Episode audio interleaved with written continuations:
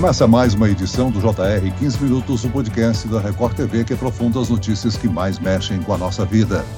Cerca de 50 milhões de pessoas no mundo são vítimas de escravidão moderna. Os números estão em um relatório feito por duas agências da Organização das Nações Unidas, a ONU, a Organização Internacional do Trabalho e a Organização Internacional para as Migrações, junto com a Fundação Walk Free. E a ONU tem uma meta desafiadora de erradicar essa situação até 2030. Mas um novo levantamento mostra um aumento de quase 10 milhões de casos registrados nos últimos cinco anos. O que é a escravidão moderna? O que precisa ser feito para acabar com esse abuso dos direitos humanos? E quais foram os fatores que fizeram a situação piorar? O 15 Minutos de hoje conversa sobre esses dados com a coordenadora do Programa de Princípios e Direitos Fundamentais do Trabalho no escritório da Organização Internacional do Trabalho no Brasil, Maria Cláudia Falcão.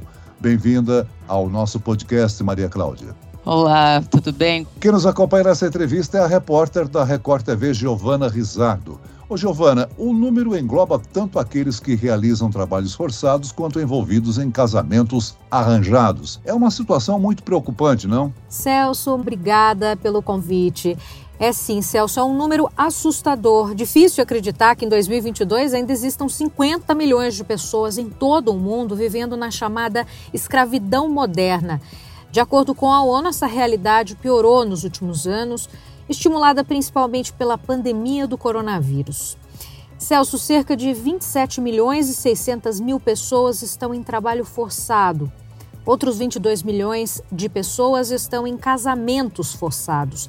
São quase 50 milhões de pessoas vivendo em exploração com os próprios direitos violados. Bom, é, é inaceitável, né, que a gente ainda, no, em pleno século XXI, ainda se tenha é, situação de escravidão moderna e que, na, e que essa situação não tenha me, melhorado desde as últimas estimativas globais que foram lançadas em 2016, né? Nada justifica a persistência dessa da, da escravidão moderna. E para efeitos desse relatório, é, não existe nenhum instrumento internacional que diga o que é escravidão moderna, né? Mas para efeitos desse relatório, escravidão moderna compreende dois componentes, né? O trabalho forçado e o casamento forçado.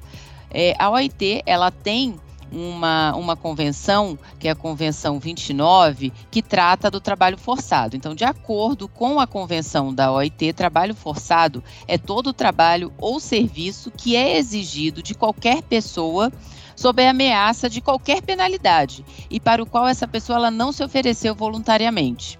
É, no Brasil, nós temos um conceito é, inovador. No Brasil, nós temos o conceito de trabalho escravo, inclusive reconhecido internacionalmente, e, e, no Brasil, o trabalho escravo é crime e está expresso no artigo 149 do Código Penal. E de acordo com o artigo 149 do Código, ele é todo o trabalho em que a pessoa está submetida a trabalho forçado, mas também a jornada exaustiva, servidão por dívidas ou condições degradantes. E um ponto interessante é que não é necessário que esses quatro elementos eles estejam presentes ao mesmo tempo. Apenas um deles é suficiente para configurar a exploração de trabalho escravo. A escravidão moderna está presente em quase todos os países, inclusive nos países de renda média alta não é uma realidade encontrada somente nos países pobres, não, né? Exatamente, né? Isso é algo que sempre se esperava que a escravidão moderna ela estivesse é, mais presente nos países pobres, mas não. Todas as regiões, quase todos os países, há casos sim de, de, de trabalho forçado ou de casamento de casamento forçado. Então não é algo que cabe somente aos países pobres ou aos países em desenvolvimento, quando, quando muitas vezes isso é o que é esperado. Né? O número de vítimas da escravidão moderna pode ser ainda maior, afinal, nem todos os casos são denunciados, né? Exatamente. Na verdade, todo, todo esse estudo da OIT, junto com a OIM e com a Walking Free, ele iniciou um pouco antes da pandemia. Então, a gente pode dizer que não é 100% do efeito da pandemia que está previsto nesses números. Além disso, A gente sabe que existe aí é, alguns casos que, na grande maioria das vezes, não são denunciados, né? Ou porque são casos ilícitos, ou porque também há um desconhecimento muito grande da sociedade em geral sobre o que é, é trabalho escravo, trabalho forçado, casamento forçado. Então, é, a denúncia é muito importante, né? Os casos hoje, a fiscalização do trabalho, ela consegue atuar quando existe uma denúncia, né? Porque normalmente o trabalho escravo, o trabalho análogo ao de escravo, ele acontece aí nas regiões mais remotas é, do Brasil. Então, é, você precisa da denúncia para conseguir é, chegar aos casos de trabalho análogo ao de escravo. Maria Cláudia, existem casos em que a alienação, o abuso é tão grande que a vítima nem percebe que está vivendo, trabalhando em uma condição de exploração. Vocês já encontraram algum caso nessa situação? Sim, é, é, impressionante. A desinformação é tão grande por parte dessa população que cai num trabalho forçado, e como eu sempre digo, né? É, ninguém quer cair no trabalho forçado, eles caem porque aquela é uma questão de, de sobrevivência, né? Você está numa situação de vulnerabilidade tal que qualquer oportunidade de trabalho que te apareça, é, você pega, porque ali é uma questão como existe até um termo muito interessante no Maranhão que eles falam que é eles, eles caem em um trabalho análogo ao de escravo pela precisão né? É a necessidade extrema de sobrevivência que faz com que você aceite determinadas condições de trabalho. E eles acham, muitas vezes, eles não têm nem acesso a outras formas de trabalho, quais são os seus direitos, quais são as condições adequadas de trabalho. E aí, muitas vezes, eles precisam de alguém que veja essa situação que faça essa denúncia, porque eles não conseguem sair também, né, desse, desse, desse trabalho. Muitas vezes tem que fugir se não houver essa denúncia, né, por, por parte de um terceiro. Então, é uma situação realmente de muita fragilidade e de muita vulnerabilidade. E a recessão econômica provocada pela pandemia da Covid-19 foi o principal fator para o aumento de casos? Sim, esse estudo começa, né, antes até da Covid-19. Então, tem aí sim, né, os problemas econômicos, a crise social e econômica que, que o mundo está enfrentando em razão da Covid. Temos também os conflitos armados, que de alguma maneira também, né, influenciam e vem influenciando, e as mudanças climáticas. A soma, né, dessas três variáveis aí levaram, né, uma interrupção sem precedentes aí no emprego, na educação, e tudo isso nós sabemos que são fatores que catalisam a pobreza, né? E a pobreza é hoje o principal fator que leva a pessoa a se submeter a, a um trabalho análogo ao de escravo. Existe algum perfil de vítima? As mulheres e crianças acabam sendo mais vulneráveis? Nos números que aparecem globalmente, as mulheres elas representam uma grande parcela aí dos casos, né? Quando a gente olha aqui, 54% das pessoas em escravidão moderna eram mulheres e meninas, né? Então representam aí um número muito alto. Agora, um outro público que merece atenção especial são os migrantes, né? Muitos chegam num outro país buscando uma vida melhor e acabam se tornando vítimas desse tipo de crime. Exatamente. É, a migração no primeiro momento, né, ela tem um impacto positivo, né? A pessoa está migrando do seu país por alguma razão, né, que seja por conflitos, que seja por mudanças climáticas, tentando, né, uma nova situação de vida em um outro país. A grande questão é que muitas vezes esses países eles não estão preparados para receber esses migrantes, não tem políticas específicas e aí a vulnerabilidade deles se torna ainda maior, né? De acordo com o relatório, os trabalhadores migrantes adultos, eles têm três vezes mais chances de cair em um trabalho é, forçado do que os trabalhadores adultos não migrantes. Então há uma preocupação aí muito grande com realmente com os trabalhadores migrantes. O Brasil hoje, por exemplo, recebe eh, migração do Haiti, migração da Venezuela e da Bolívia, né? Sim, nesses casos já encontramos né, situação análoga ao de escravo com bolivianos, com paraguaios, com haitianos, né? Já foram vários os resgates de trabalhadores migrantes. Então, nós precisamos realmente aprimorar a, as políticas de imigração, dar atenção especial, fazer um recorte especial para esse público, porque a chance deles é três vezes maior de cair num, num, num, num trabalho análogo ao de escravo aqui. E foi possível identificar em quais setores da economia esse tipo de crime é mais comum? Construção civil, agricultura estão entre os mais frequentes?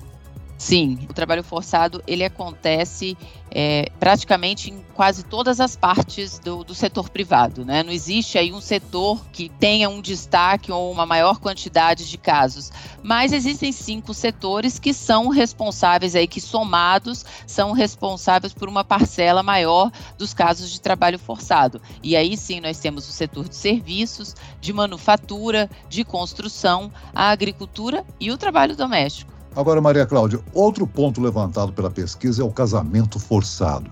É um número preocupante, são pelo menos 22 milhões de pessoas nessa situação e a maior parte dos casos acontece na Ásia, é isso? Esse é um tipo de situação muito comum aí pelas questões é, patriarcais, pelas questões culturais, né? E nós temos uma preocupação, apesar de casamento forçado, né, ser uma violação de direitos, mas não tem aí a questão do trabalho no primeiro momento, presente. Nós, nós acabamos nos interessando e entendendo e querendo entender mais os casos de, de, de casamento, de casamento forçado, exatamente porque pode esconder o trabalho doméstico forçado. E aí sim está ligado ao mundo do trabalho e nós precisamos entender essa relação para evitar que esses casamentos forçados levem ao trabalho doméstico forçado. Há uma necessidade de se aprimorar ainda mais esses números, né? Porque especialmente em relação